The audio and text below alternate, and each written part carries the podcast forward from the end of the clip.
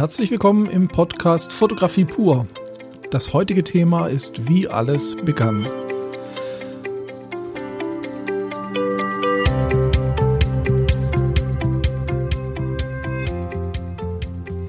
Ja, wie begann bei Ihnen denn alles? Das ist eine gute Frage und ich finde das sehr spannend. Und äh, ich sehe da noch einen anderen Aspekt, nämlich wie hat der Beginn Ihrer Fotografie Ihren jetzigen Weg beeinflusst oder das Fundament für Ihre jetzige Entwicklung in der Fotografie begründet? Vielleicht muss man zunächst einmal sagen, natürlich ist es ein Unterschied, ob man zum Beispiel ja in den 70er Jahren aufgewachsen ist oder heute, weil natürlich der Zugang zur Fotografie ein ganz anderer ist. Also in den 70er Jahren oder 80er Jahren noch gab es ja weder das Mobiltelefon noch die digitale Fotografie. Und äh, da waren die Wege oft sehr ähnlich. Man hat äh, zunächst einmal von seinem Vater vielleicht die Kamera ausgeliehen oder hat die erste Kamera geschenkt bekommen. Das sind auch immer so diese, diese, ja, Sprüche oder diese Erklärungen, die man hört, wenn man Interviews mit Fotografen sich anschaut oder anhört, äh, kommt eigentlich immer das Gleiche, äh, weil es ja einfach so war. Ähm, ja, ich habe meine erste Kamera mit 15 geschenkt bekommen oder die von meinem Vater und habe dann meine Schwester fotografiert, das erste Model und so weiter. Also solche Geschichten sind aber auch sehr interessant, weil oftmals sich da schon begründet, ob man später in der Fotografie weitermacht oder eben auch nicht. Und wenn man vielleicht ja in den letzten 10, 15, 20 Jahren aufgewachsen ist, dann hat man ja schon in der Wiege manchmal eine Kamera dabei, wenn man dann das Handy der Mama zum Spielen bekommt.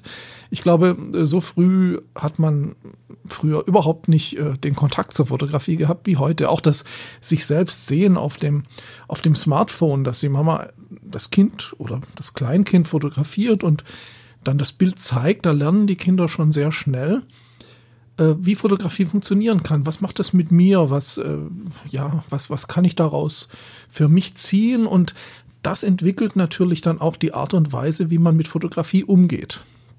Ich denke, ich habe hier ein Thema, das ich auf jeden Fall in Interviews mit verschiedenen Menschen etwas ausarbeiten und ausweiten möchte. Ich finde das sehr spannend.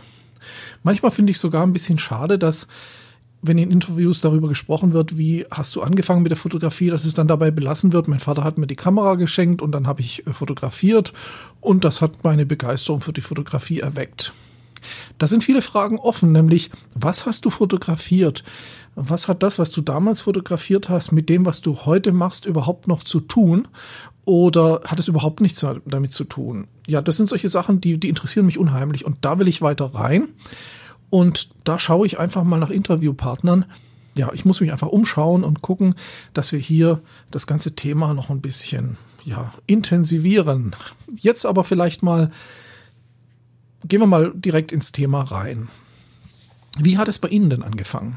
Was waren Ihre ersten Fotoerfahrungen und was haben diese Fotoerfahrungen mit Ihrer jetzigen Fotografie noch zu tun? Das ist eine super Frage. Ich kann natürlich jetzt nicht direkt mit Ihnen sprechen. Sie können es aber gerne auch in die Kommentare schreiben. Ich kann aber ganz kurz erzählen, wie es bei mir war. Einfach deswegen, weil ich finde, dass da ganz spannende Zusammenhänge sind. Also meine erste Fotoerfahrung war einfach die, dass in der Schule, ich war 14 damals, ähm, das Thema in der Kunst war Fotografie, Hausaufgabe, Schatten und Licht. Ähm, in der Kunst, muss ich dazu sagen, war ich nie besonders gut. Vielleicht, das lag auch daran, dass ich so gemalt habe, dass man die Bilder gar nicht erkennen konnte. Vielleicht ist in mir ein abstrakter Künstler ähm, verloren gegangen. Mein Lehrer damals sah das etwas anders. Ich hatte also immer relativ schlechte Noten oder mittelmäßig zu, mit dem Hang zu schlechteren Noten in der Kunst. Und dieses Thema Fotografie fand ich ganz spannend. Ich hatte also, wie gesagt, noch überhaupt keine Erfahrung mit Fotografie, habe also selber so gut wie gar nicht fotografiert und habe mir dann zu diesem Thema die Kamera meines Vaters ausgeliehen. Das war keine Spiegelreflex, das war so eine, eine Voigtländer Sucherkamera, wo man also auf der Seite durch ein Fenster schaut und das Objektiv war ein festes Objektiv ohne Wechselmöglichkeit, mit dem man dann einfach ja Zeitblende eingestellt und ich hatte keine Ahnung. Mein Vater hat mir so ein bisschen erklärt, was ich machen muss. Ich hatte auch kein Belichtungsmesser, äh, habe dann einen Schwarz-Weiß-Film eingelegt und bin dann eigentlich losgezogen und habe in der Nähe bei uns gab es ein oder gibt es immer noch ein sehr, sehr schönes altes Kloster und bin dahin und habe dann mit Licht und Schatten gearbeitet. Übrigens, wer die Bilder, die ich damals gemacht habe, sich anschauen möchte, ich verlinke unten auf meinen Blog. Ich habe extra einen Blogbeitrag gemacht, da sieht man mich in diesem Alter, habe mich kaum verändert, wenn man von der Frisur absieht. Und man sieht die ersten Bilder, die ich quasi in der Fotografie überhaupt gemacht habe ganz spannend. Also die Bilder sind manchmal auch gar nicht so richtig scharf. Ist aber nicht schlimm. Die Bilder leben aber von Licht und Schatten. Ich komme gleich nochmal drauf zurück. Und ja, dann habe ich einfach gemacht. Und ich erinnere mich noch, dass für mich die Kamera gar nicht so ähm, das Fetischobjekt war, so dass wir sagen, oh, da hatte ich die erste Kamera, die hat mich so fasziniert, dann musste ich damit weitermachen. Für mich war die Kamera so, hm, ja, wie geht das Ding jetzt? Und dann mache ich mal Schwarz-Weiß-Film einlegen. Und ich habe eher so auf die, auf das Licht geschaut. Ich habe also geschaut, wo, wo sind die Schatten, wie kann ich das grafisch so ein bisschen schön gestalten. Und dann habe ich gehofft, dass auf dem Schwarz-Weiß-Film irgendwas drauf ist. Ich hatte Glück, Schwarz-Weiß-Filme sind unheimlich gutmütig, was über Unterbelichtungen und sonst was anbelangt, so dass ich aus den Bildern tatsächlich äh, ganz gute Ergebnisse rausbekommen habe.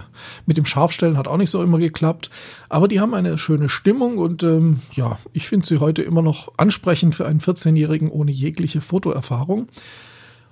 Und wenn ich jetzt so im Nachhinein mir diese Arbeiten anschaue, ich habe danach, muss ich sagen, viele Jahre so gut wie gar nichts mehr mit der Fotografie gemacht. Nur im Urlaub. Mein Vater hatte die Kamera immer mit im Urlaub, das kennen Sie sicher, so Diafilm, dann Urlaubsfotos.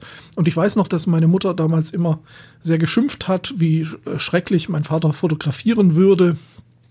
Und vielleicht habe ich da schon so die ersten Gedanken mir gemacht, wenn wir dann nach dem Urlaub die Dia-Show angeschaut haben. Was ist denn jetzt so schrecklich an dem, was er da fotografiert hat? Und dann habe ich mir schon so Gedanken gemacht über Bildgestaltung und warum ist dieses Bild schrecklich. Meine Mutter hat es natürlich nur aus dem Gefühl heraus immer ähm, so gesagt.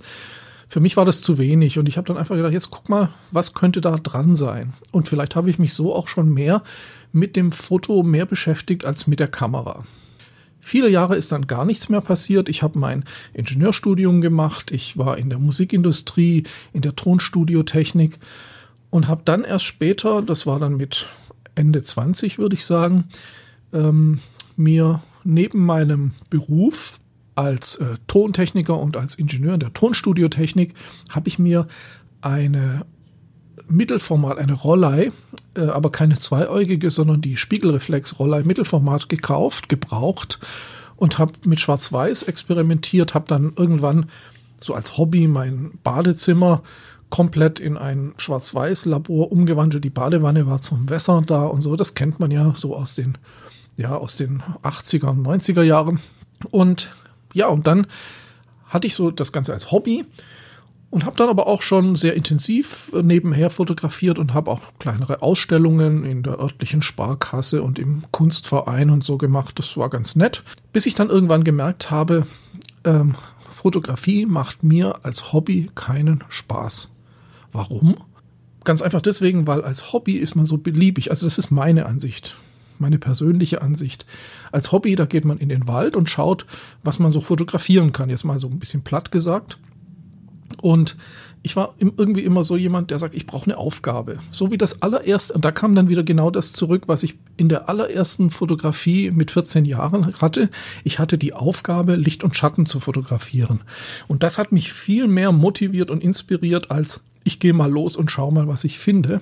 Also da sieht man schon wieder den Zusammenhang. Das hat sich dann weiter durchgezogen und ich habe mir gedacht, viel lieber mache ich Aufträge, mache ich Projekte, als dass ich mal dies und mal jenes fotografiere, was mir so vor die Linse kommt. Wie gesagt, mein persönlicher Ansatz. Aber der Zusammenhang ist sehr deutlich. Und ein zweiter sehr deutlicher Zusammenhang, der mich heute noch begleitet, ist der, dass ich zwar schon sehr genau überlege, welche Kameras ich verwende, also welche Technik, dass dann aber, wenn ich das besitze, diese Technik für mich jetzt nicht mehr der Fetisch ist.